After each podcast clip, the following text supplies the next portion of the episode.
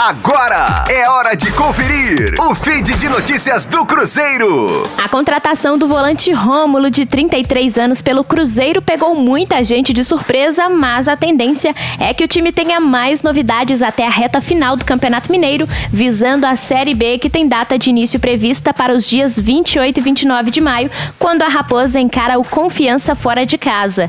O técnico Felipe Conceição comentou em uma entrevista à Rádio Super que vem mapeando o mercado mercado junto com seu departamento de análise de desempenho para descobrir e buscar novas peças para o elenco.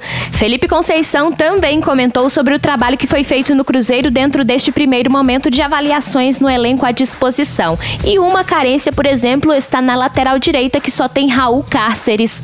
A oitava contratação do Cruzeiro para 2021 foi justamente o volante Rômulo, que voltou à toca da Raposa depois de 10 anos atuando no futebol italiano.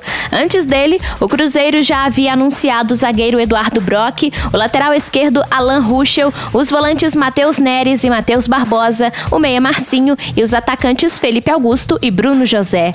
Rosane Meirelles com as informações do Cruzeiro na Rádio 5 Estrelas. Fique aí! Daqui a pouco tem mais notícias do Cruzeiro. Aqui, Rádio 5 Estrelas.